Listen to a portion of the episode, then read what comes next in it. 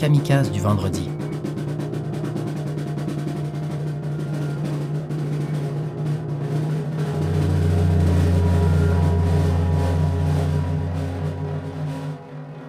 Kamikaze du vendredi est une fresque littéraire dont les segments racontent à la fois une semaine et quatre années de travail dans le quotidien d'une autrice montréalaise.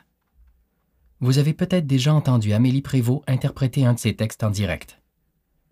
Depuis plusieurs années, elle participe à des combats de mots, joutes oratoires amicales autour de thèmes imposés. C'est à partir de ces textes qu'Amélie Prévost a conçu le livre Kamikaze du vendredi, en collaboration avec les éditions Planète Rebelle, puis l'œuvre sonore réalisée par la Quadrature.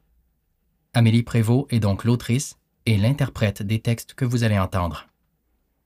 La création sonore est de Chantal Dumas et la réalisation de Paul Bradley.